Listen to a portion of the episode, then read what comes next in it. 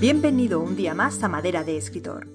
Soy Natalia Martínez de sinjania.com y como te anuncié en el anterior episodio, hoy voy a hablarte de si es importante lo que tú, como escritor, sientes hacia los personajes que creas. Ponte cómodo porque empezamos.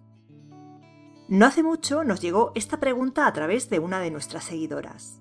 Si yo, como escritora, odio a un personaje mío, pero está bien escrito, siendo yo consciente de esto, ¿es mi obligación quererlo para que mis lectores también lo quieran? La pregunta puede parecer ingenua, pero es muy interesante porque revela ciertos prejuicios que anidan en los escritores y que, si deseas escribir buena literatura, es mejor que erradiques cuanto antes. De eso quiero hablarte hoy. En el blog ya he hablado de alguno de estos prejuicios, como el de que para escribir buenas obras es necesario que disfrutes mientras lo haces. Ya ves que si no sigues el blog de Sinjania te estás perdiendo muchos temas interesantes. Esos prejuicios forman parte de lo que he dado en llamar la mística del escritor.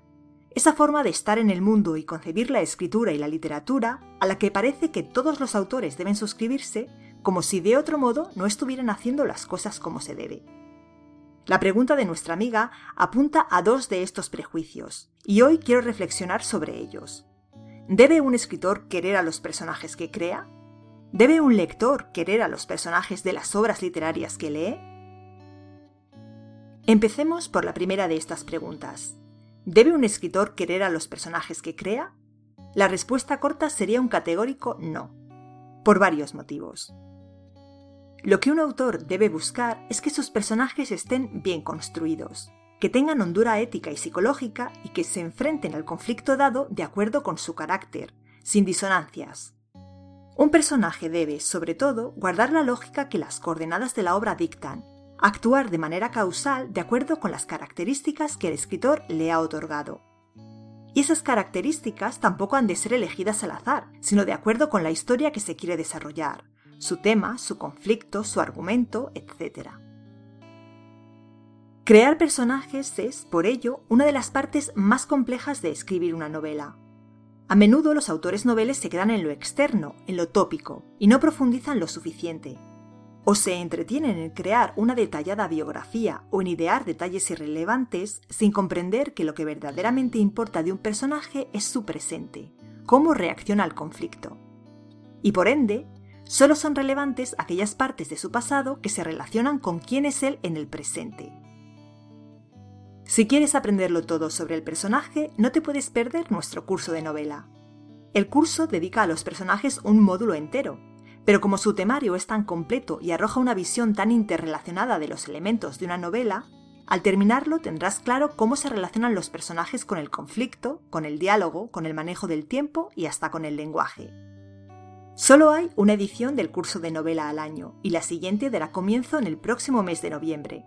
Puedes unirte a la lista de espera y nos aseguraremos de avisarte en cuanto sea posible inscribirse al curso, para que no te quedes sin una de sus plazas limitadas. Te dejo el enlace por aquí debajo. De manera, volviendo a nuestro tema, que un escritor debe preocuparse sobre todo por construir a sus personajes con solvencia, pero nunca de si podrá llegar a quererlos. Un personaje no es un hijo. Otra cosa es que, precisamente por el intenso trabajo que supone su creación, semejante a una gestación, el autor llega a desarrollar sentimientos hacia sus personajes. A fin de cuentas, el escritor pasa mucho tiempo, meses e incluso años, en compañía de sus creaciones. Ahora bien, esos sentimientos no tienen por qué ser necesariamente positivos, cariño, simpatía, también pueden ser sentimientos negativos y de cierta aversión. Pero, te hablaré de ello en un próximo episodio, el escritor debe mantener una cierta distancia con respecto a sus creaciones. Debe verlas con ecuanimidad, valorando sobre todo sus cualidades literarias, que son las únicas que verdaderamente importan. No cometas el error de juzgar a tus personajes como lo harías con personas reales, no lo son. Aunque las imiten, aunque hayas buscado darles esa impresión de vida, en realidad solo son, nada menos, un elemento más dentro de una obra de arte son literatura. Por otra parte, que tú ames o aborrezcas a tus personajes carece de toda importancia. El sentimiento que tú hayas podido desarrollar respecto a ellos no es algo que vaya a trascender a la obra. El lector no podrá percibir si tú adorabas a tu protagonista o ese personaje secundario te parecía muy gracioso. Tus sentimientos no pueden ser percibidos por el lector de ninguna de las maneras. Exactamente como ocurre con tu disfrute. El lector no percibe si has gozado escribiendo o si has sufrido en busca de la expresión perfecta. Cada alegría y cada pena que experimentas mientras escribes no traspasa las páginas para llegar al lector. Y, en cualquier caso, ni el disfrute del autor mientras escribía ni sus sentimientos hacia sus personajes son valores literarios que el lector pueda medir y juzgar. Un libro no nos gusta por lo mucho que el escritor disfrutó mientras trabajaba en él, como tampoco lo hace por los sentimientos que llegó a profesar hacia sus personajes. Juzgamos un libro por la historia que nos cuenta, por la calidad de sus personajes, por su estilo, por el goce estético que provoca en nosotros, es decir, por sus elementos literarios, no por los sentimientos del autor. Como te he contado, el que tú ames o aborrezcas a tus personajes no es algo que se vaya a manifestar en la obra, pero puede que sí lo haga, y no precisamente para beneficiarla. Cuando el autor llega a desarrollar sentimientos marcados hacia sus personajes, corre el riesgo de, sencillamente, estropear la trama. Si quieres a tus personajes, corres el riesgo de idealizarlos y convertirlos en seres sin defectos, restándoles así verosimilitud. Corres el riesgo de ponerle las cosas fáciles, restándole interés al conflicto, Corres el riesgo de tratar de hacérselos a su vez atractivos al lector, cargando para ello las tintas y perjudicando el equilibrio tanto del personaje como de la obra. Otro tanto ocurre si, a la inversa, desarrollas antipatía hacia tus personajes. La obra puede verse afectada. El mejor sentimiento que un escritor puede albergar hacia sus personajes es, tal vez, enjuiciarlos en cuanto creaciones literarias de manera desapasionada, y, si comprueba que el trabajo que ha hecho con ellos es bueno, sentirse satisfecho. Así que cuando sientas que los sentimientos hacia tus personajes te dominan, recuerda no juzgarlos como personas, sino como a piezas de ese engranaje perfecto que debe ser tu novela. La segunda pregunta que podríamos plantearnos al respecto de este tema es, ¿debe un lector querer a los personajes de las obras literarias que lee? Ya hemos visto que lo que como escritor sientas hacia tus personajes o mientras escribes la obra importa muy poco. No me malinterpretes, lo que sientes importa y mucho. Escribir es un trabajo muy exigente y casi con toda seguridad habrá momentos de desánimo, duda e incluso impotencia. Aprender a lidiar con ellos, aprender a gestionar tus sentimientos es necesario.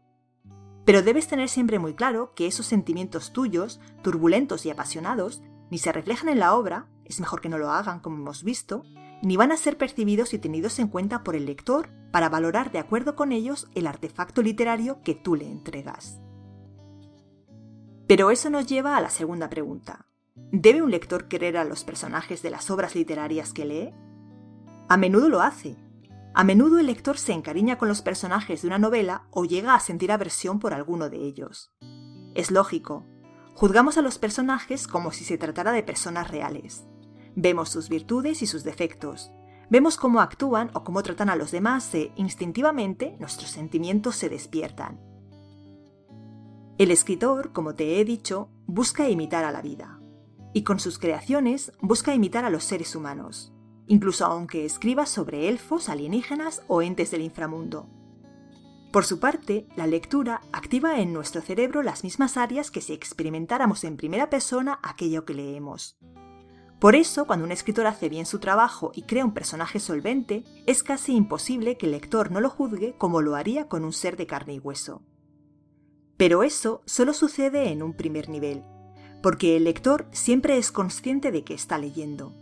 Incluso cuando decimos que una obra nos atrapa o nos absorbe, somos plenamente conscientes de que tenemos una página enfrente y de que esa historia que proyectamos en nuestra mente no es real. Es literatura. Nunca dejamos de ver las palabras ante nosotros. Leemos. Por eso, esos sentimientos que la lectura y los personajes provocan en nosotros se ven refrenados por el juicio que hacemos continuamente de la obra en cuanto a artefacto literario. De manera paralela, juzgamos a los personajes como si se tratara de personas reales, y nos caen bien o los aborrecemos o nos causan ternura o nos irritan, y los juzgamos como seres de ficción dentro de una obra literaria, y valoramos si lo que hacen sigue la línea causal, si responden al conflicto de manera lógica, si resultan verosímiles, si su registro es apropiado. A eso se refería Vladimir Nabokov cuando decía que un buen lector usa su imaginación de una manera impersonal. Un buen lector nunca se deja absorber del todo por el sentimiento. Su juicio permanece claro para evaluar sin cesar los valores literarios que encuentra en la obra. Ahí encuentra gran parte de su disfrute, no únicamente en las emociones que la obra suscita en él. No es necesario, por tanto, que te preocupes de si el lector querrá o no a los personajes de tu novela, o no únicamente. Esa visión de la literatura que se limita a juzgar a los personajes por los sentimientos que provocan en nosotros resulta un tanto ingenua. Tú decides si prefieres escribir para un lector ingenuo o para un lector que, sin perder de vista esos sentimientos, valore también tu obra, quizás sobre todo, por todas las cosas que tanto te has esforzado por poner en ella. Piensa en el enorme trabajo de crear la obra desde cero y de ajustar con precisión milimétrica todos sus componentes. Personajes, sí, pero también estructura, cronología, contexto y subtexto, dosificación de la información y de la tensión, etc. Si nada de esto te suena, todos estos conceptos forman parte del temario del curso de novela y se explican en detalle y con ejemplos. Piensa, decía, en las horas de documentación. Piensa en las horas hasta redondear una frase o dar con la palabra exacta. ¿De verdad quieres que el lector valore tu obra solo por los sentimientos que han provocado en él tus personajes? Seguramente no. Para finalizar y como resumen, lo que tú sientas por tus personajes no importa. En el mejor de los casos, no trascenderá a la novela y el lector no podrá percibirlo. En el peor, quizá arruines la trama. En cualquier caso, no es un valor literario. Tampoco parece determinante lo que los lectores puedan llegar a experimentar por tus personajes. Es seguro que despertarán en ellos emociones, pero no es únicamente por eso por lo que una novela se convierte en una gran obra. Hay muchos otros elementos que los lectores más avezados tendrán en cuenta, y esos son por los que deberías preocuparte y los que deberías cuidar. Así hemos llegado al final. Quedas emplazado para dentro de 15 días cuando te hablaré de un tema que sé que te va a gustar. Te hablaré sobre el villano. Eso será en un par de semanas. Entre tanto, te invito a pasarte por el blog, donde tienes cientos de artículos que te van a ayudar a formarte como escritor y redondear tu obra. Aunque ahora ya no publicamos en abierto, y si quieres recibir los artículos de esta temporada deberás suscribirte a la newsletter. Antes de despedirme, me gustaría conocer tu opinión sobre el tema que hemos tratado hoy. ¿Te has preocupado alguna vez por no experimentar determinados sentimientos hacia tus personajes, como si eso te convirtiera en un escritor peor? ¿Te has parado a pensar que en realidad esos sentimientos no llegan a reflejarse en la obra? ¿Prefieres escribir para un lector ingenuo, que solo se fije en el argumento y en lo que suscitan en él los personajes? ¿O prefieres uno que sepa valorar todo lo que con tanto cuidado y mérito has puesto en tu obra? Charlemos un rato en los comentarios. Y ya sabes, si te interesa el curso de novela, no te olvides de unirte a la lista de espera. Un abrazo.